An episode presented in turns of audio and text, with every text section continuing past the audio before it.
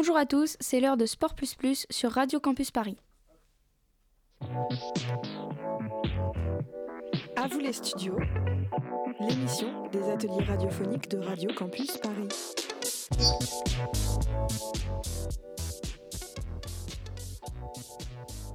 Aujourd'hui, c'est une émission spéciale animée par les élèves du collège Sainte-Clotilde. Nous sommes en direct sur le 93.9 FM. Dans cette émission, nous allons parler de différents sports.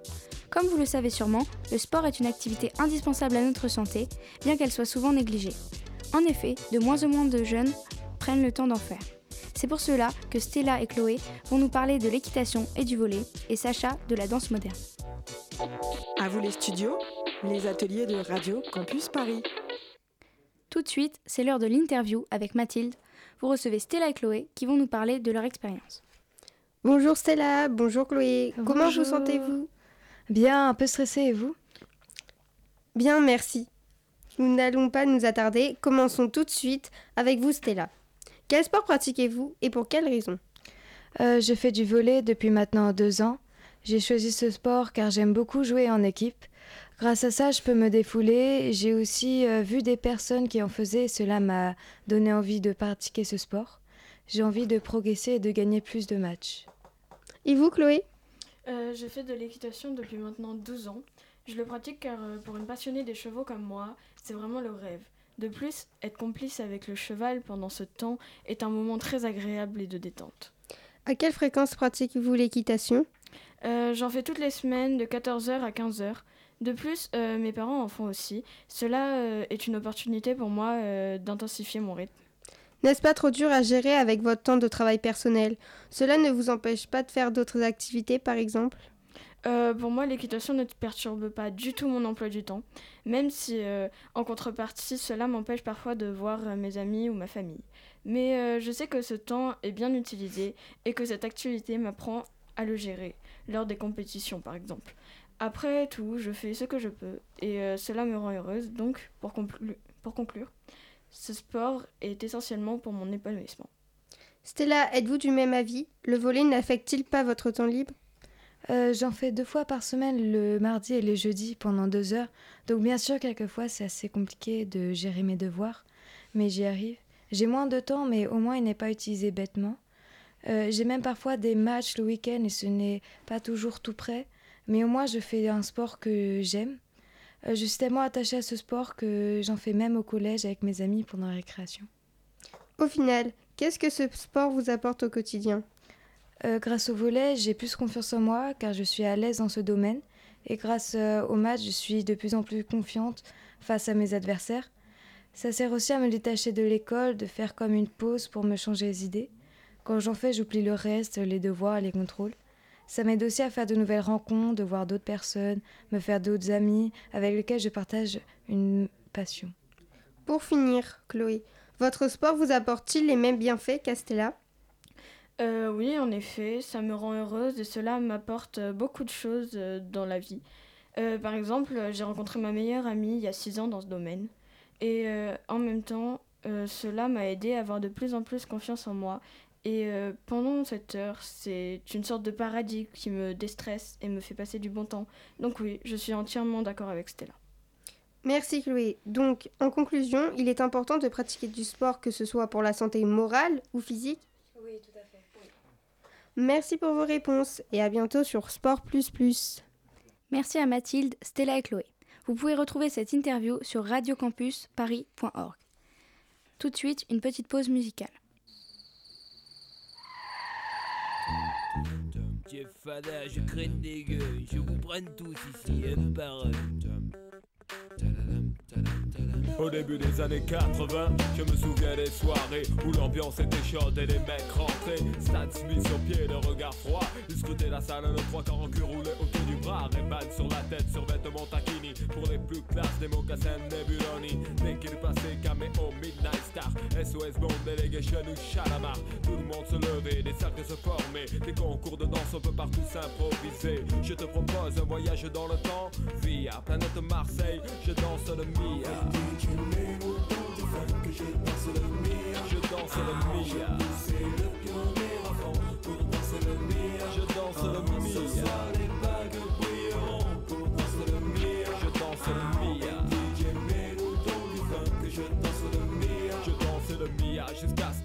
Soirée vacille, une bagarre au fond et tout le monde s'éparpille. On râlait que c'était nul, que ça craignait le samedi d'après, on revenait tellement qu'on s'emmerdait. J'entends encore le rire des filles qui assistaient au balai des Renault 12 sur le parking. À l'intérieur, pour elles c'était moins rose. On vient d'écouter Je danse le Mia de Ayam. Il est maintenant temps de faire place à la chronique sur la danse moderne de Sacha. Bonjour Sacha Bonjour Églantine. Aujourd'hui, je vais vous parler de la passion qui m'anime depuis maintenant 10 ans, la danse moderne. Alors, la danse moderne est un sport, bien que de nombreuses personnes contredisent ce fait. Selon moi, la danse est un sport qui permet d'exprimer ses sentiments de manière corporelle, ce qui fait de ce sport un art. Faire de la danse libère le dopamine, la dopamine car c'est un sport agréable. Personnellement, je fais de la danse car ça me permet de respirer et de penser à autre chose quand j'ai des semaines lourdes et stressantes. J'ai commencé la danse car mon école primaire en proposait comme activité. Mais depuis que je suis au collège, j'en fais dans un petit studio à côté de chez moi qui se nomme Védance. Je fais cette activité avec plusieurs amis de mon ancienne école, ce qui me permet de ne pas perdre contact avec celles qui sont dans un autre collège. Merci beaucoup Sacha. C'est la fin de Sport. Merci à tous d'avoir écouté. Merci à Iris pour la réalisation de cette émission. Merci à Sacha, Stella et Mathilde pour leur participation. Très bonne soirée à l'écoute de Radio Campus Paris.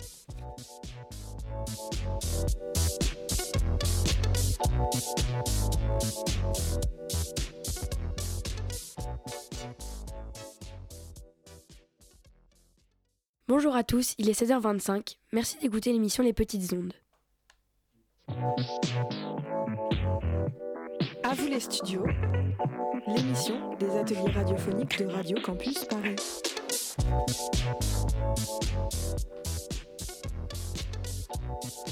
Aujourd'hui, cette émission porte sur les réseaux sociaux. Mila Cordevin, Gabriel Grange, Elena Martin et Victoria Chen, vous êtes des jeunes qui font partie d'une génération centrée sur les réseaux sociaux. À vous les studios, les ateliers de Radio Campus Paris. Pensez-vous être vous-même sur les réseaux sociaux? Alors, je pense que je suis superficielle sur les réseaux sociaux euh, pour montrer le meilleur de moi-même et ne pas montrer mes défauts. Contrairement à toi, je pense qu'il faut montrer son vrai visage, même si je, suis pas, même si je ne suis pas parfaite. Je trouve qu'il faut se montrer tel qu'on est. Que pensez-vous d'une photo en bikini sur Instagram Euh, je trouve que mettre son corps sur Internet est positif pour s'assumer et s'imposer dans la société. Je suis d'accord avec toi. Je trouve cela important de s'affirmer. En revanche, je pense que certaines photos ne sont pas adaptées au jeune public. Vous êtes-vous déjà fait des amis grâce aux réseaux sociaux? Euh, oui, je trouve ça superbe de faire de nouvelles rencontres sur les réseaux sociaux afin de devenir plus sociable et se créer un entourage. Quant à moi, je refuse toutes les demandes en amis des gens que je ne connais pas, car je pense que ça là pourrait être dangereux. Pensez-vous passer trop de temps sur les réseaux sociaux? Totalement. Le soir, au lieu de travailler, je regarde mon téléphone. Je suis d'accord, cela nous fait perdre du temps et procrastiner. Pourquoi utilisez-vous les réseaux sociaux? J'utilise les réseaux sociaux pour me changer les idées et pour découvrir de nouvelles choses. Dès que je m'ennuie, je vais aller sur les réseaux sociaux automatiquement. Merci à toutes les quatre. Maintenant, une petite pause musicale.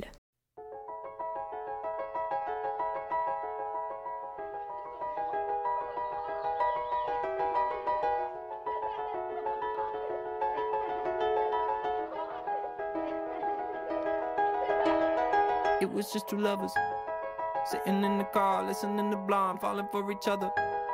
Pink and orange skies, feeling super childish. No Donald Glover. Missed call from my mother. Like, where you at tonight? Got no alibi. I was all alone with the love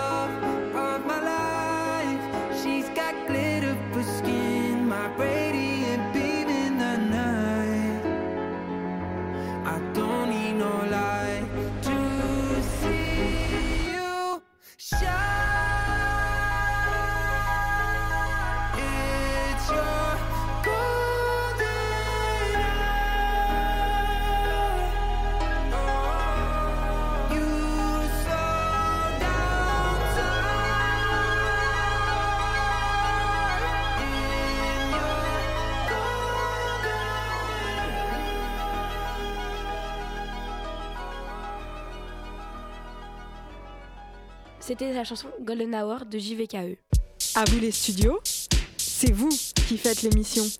Tout de suite, c'est l'heure du débat. Elisa Perrin-Bao, parente d'une adolescente, nous rejoint. Les jeunes passent trop de temps sur TikTok. Cela engendre de nombreuses conséquences négatives. Malgré cela, ce réseau reste l'un des réseaux sociaux les plus utilisés de cette génération. Certains jeunes y trouvent un réconfort, mais en revanche, c'est une plateforme sur laquelle il faut être très vigilant, car il y a énormément de personnes, euh, car il y a énormément de personnes malveillantes qui n'hésitent pas à s'attaquer à n'importe qui, notamment sur leur physique. Mais je vous le rappelle, si vous êtes victime de cyberharcèlement, pensez à en parler à un adulte ou au 3018. Que peut-on apprendre sur TikTok? Sur TikTok, on peut apprendre les nouvelles euh, de- du monde grâce à Hugo Décrypte ou à Brut, qui fait un bilan chaque jour de la France et du monde entier sous petit format. Je pense justement que TikTok est un réseau social avec beaucoup de défauts, comme par exemple la désinformation et les fake news. La désinformation sur cette plateforme atteint des niveaux alarmants, comme par exemple des vidéos circulant sur des sujets comme les vaccins contre le Covid ou encore l'invasion de l'Ukraine par la Russie. Selon des études publiées par la société de Newgard, plus de 20% des vidéos circulant sur ce sujet sont fausses. En quoi cela vous concerne-t-il? Par exemple, pour ma part, mon enfant, quand il apprend une information sur TikTok, il ne va pas chercher plus loin, que l'info soit vraie ou fausse, ce qui engendre donc des rumeurs. Euh, cependant, il y a beaucoup d'aspects positifs comme sociabiliser ou sensibiliser les jeunes sur des sujets divers et variés. Euh, TikTok permet de se découvrir des talents ou des passions comme l'art et la danse grâce à des personnes influentes comme Charlie D'Amelio avec ses nombreuses danses TikTok ou encore Miel Habitbol qui est en école d'art et partage ses dessins ou encore ses TikTok concernant la gym. En revenant sur son sujet, en reprenant la TikTokeuse Miel Habitbol, malgré ses nombreux talents, elle s'hypersexualise, c'est pour cela que TikTok est un réseau social qui renvoie une image fausse de la réalité. Et ce phénomène contribue à 2-1 à l'augmentation des agressions sexuelles et de 2 des violences faites aux femmes, sans compter l'accès à la sexualisation précoce et les comportements à risque, voire la perte d'estime de soi. Y a-t-il d'autres conséquences néfastes? À cause des réseaux sociaux, des personnes qui regardent et les pressions du milieu, les influenceurs veulent toujours faire mieux pour attirer plus de personnes et de likes. Ils en viennent à créer des concepts complètement malsains et très dangereux, comme le Labello Challenge. Ce challenge consiste à couper un bout de baume à lèvres à chaque fois que vous vous sentez mal, et quand celui-ci est fini, vous devez vous suicider. Merci à toutes pour vous être rejoints sur euh, l'émission Les Petites Ondes. Euh, bonne journée, il est 16h33.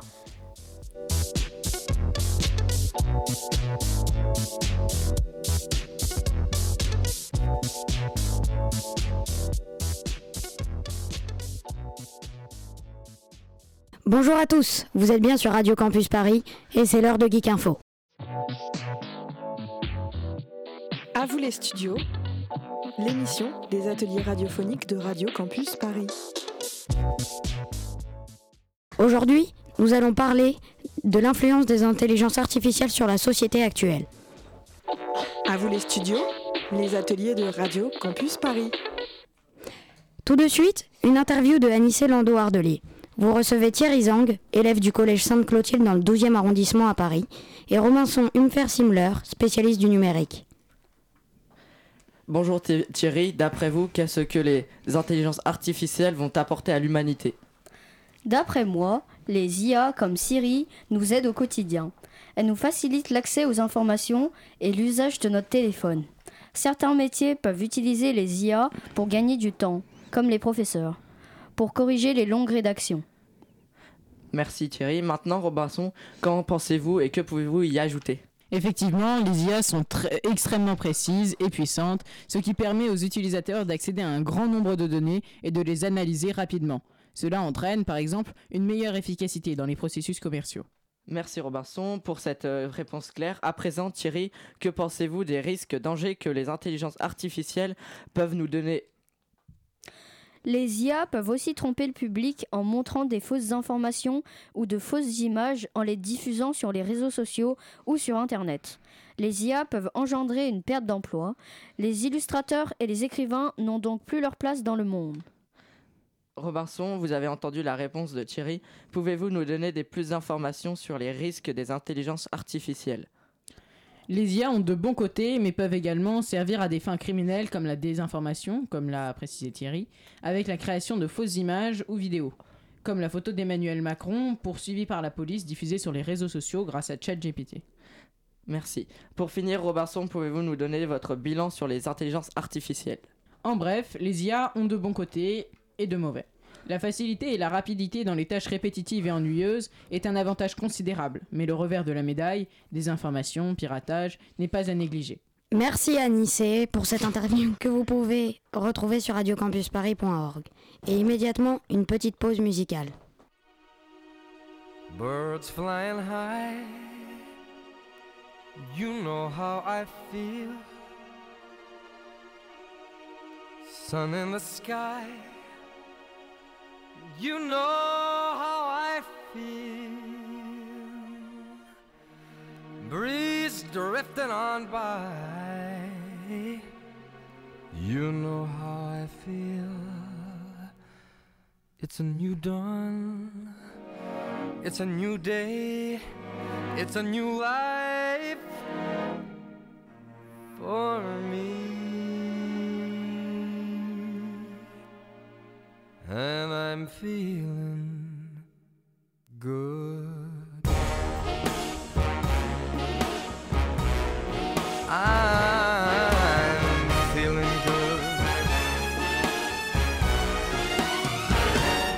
On vient d'écouter Feeling Good de Michael Bublé dans l'émission Geek Info. À vous les studios, c'est vous qui faites l'émission. C'est la fin de Geek Info. Merci à tous de nous avoir écoutés, à Rémi, notre ingénieur du son, à Robinson et à Thierry. Très bonne soirée sur Radio Campus Paris.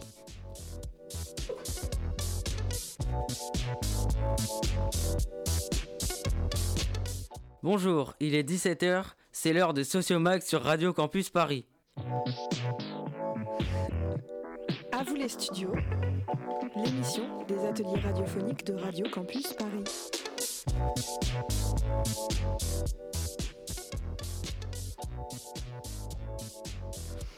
Aujourd'hui, c'est une émission spéciale animée par les élèves de 4e 3 de Sainte-Clotilde sur le thème de la place et de l'influence des réseaux sociaux chez les jeunes, ainsi qu'une chronique sur le harcèlement avec Léopold. Bonjour Léopold. Bonjour Lazare.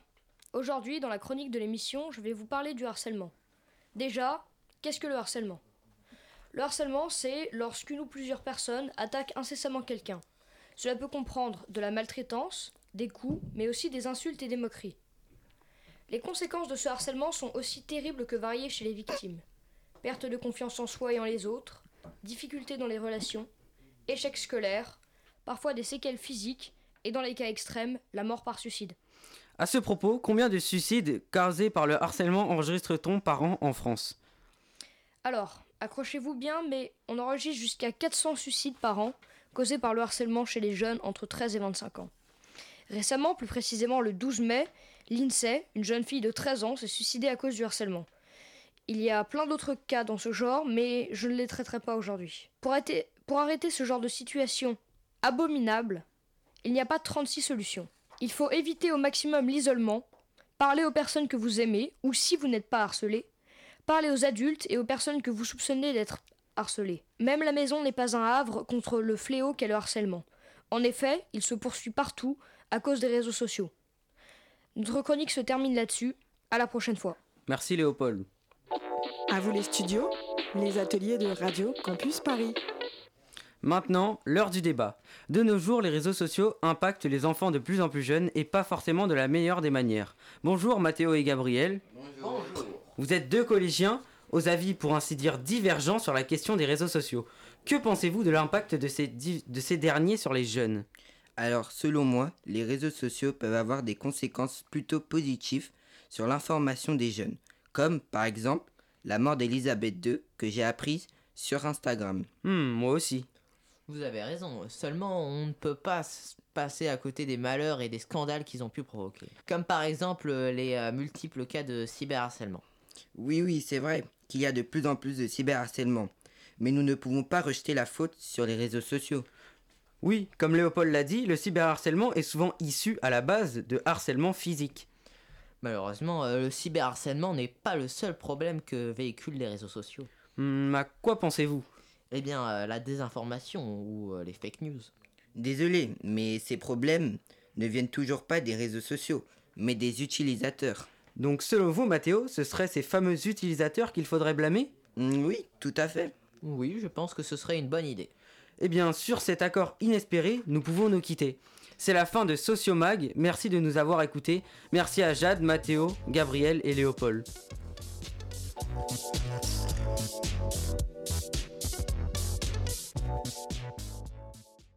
Bonjour à tous, c'est Annabelle. Il est 17h30 et il est l'heure du moment Japon. À vous les studios, l'émission des ateliers radiophoniques de Radio Campus Paris.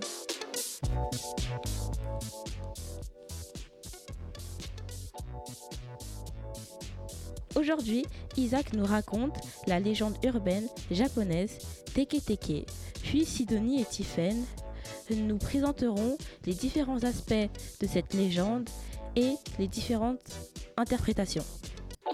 À vous les studios, les ateliers de Radio Campus Paris. Tout de suite, c'est l'heure de la chronique d'Isaac. Bonjour Isaac. Bonjour Annabelle. Euh, en effet, je suis passionné par euh, tout ce qui est relié au Japon. Euh, je suis donc aujourd'hui sur Radio Campus dans le but de vous présenter la légende de Teke Teke, ou du moins ma version. la légende urbaine japonaise de Teke Teke raconte l'histoire du fantôme d'une jeune écolière nommée Kashima Reiko qui serait tombée sur une voie ferrée et découpée en deux par un, train qui passait par là. C'est pas de chance. L'esprit vengeur de Kashima hante différents endroits, mais principalement les toilettes de gare ou autres alentours, euh, alentours, euh, et attaque de nuit. Pour la suite, ça change selon les nombreuses versions existantes. Certaines disent que la créature poursuivrait ses victimes en rampant pour les décimer à l'aide d'une faucille, et selon d'autres, elle demanderait à sa proie euh, où se situent ses jambes, perdues dans l'accident. Si elle juge la réponse de sa proie invalide, elle leur ferait connaître son même sort, en les découpant en deux ou euh, en leur sectionnant leurs jambes. Pour la contrer, il faudrait euh, simplement, enfin je dis simplement, mais ça ne doit pas être simple de se retrouver tous les jours face à un démon, lui répondre euh, tes jambes se trouvent sur la route Menshin ou sur l'autoroute 303. Ou bien une autre façon en disant je veux te tuer Kashimareko, donc son nom. nota bene, teke teke est l'onomatopée japonaise du bruit que produit Kashima euh, en rampant. Merci à toi Isaac. À vous les studios, c'est vous qui faites l'émission. Tout de suite, j'interviewe Sidonie et Tiffen. Bonjour. Bonjour. Quelles sont les origines de ce mythe? La version de Isaac est l'une des nombreuses versions du mythe. Je connais une autre version dont l'origine se tire d'un fait, divers de ces dernières décennies, qui raconterait l'histoire d'une femme qui habitait la ville de Mororan sur l'île de Hokkaido qui se serait faite violer par des militaires américains lors de la Seconde Guerre mondiale. C'est de là que la légende urbaine se serait, née, vers le siècle dernier. C'est donc assez récent, ce qui donne vie à plusieurs adaptations. Quelles sont ces adaptations euh, Déjà, il y a des représentations cinématographiques. En effet, des années plus tard, des cinéastes ont réalisé des films comme Teke Teke et Teke Teke 2 ou Otoshimono, des mangaka ont également repris cette légende, comme par exemple Sakae Esuno et son manga Attack Togowa Notera, un recueil de petites histoires dans lequel Daisuke, un détective, enquête sur le meurtre de Raiko et sur le mythe qui l'entoure. Il existe aussi des interprétations dans lesquelles cette légende côté animation, avec par exemple le premier épisode de la série TV Gakko no Keidan, diffusé au début des années 2000 au Japon, qui évoque lui aussi le mythe. Dans le domaine du jeu vidéo, la légende de Teke Teke fait aussi son apparition. Reiko Kashima est un personnage récurrent, notamment dans la saga Shimegami Tensei. Elle apparaît par exemple comme un démon dans les opus Devil Summoner ou Soul Hackers. La légende de Teke Teke est donc rentrée dans la pop culture. C'est la fin du moment Japon.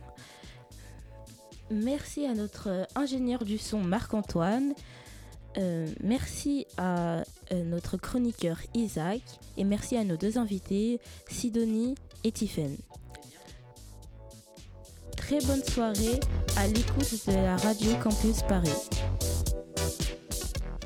Bonjour à tous, nous nous retrouvons pour l'émission Rap Débat présentée sur Radio Campus Paris. À vous les studios, l'émission des ateliers radiophoniques de Radio Campus Paris. Aujourd'hui, c'est une émission spéciale animée par les élèves de 4e 3 du collège Sainte-Clotilde.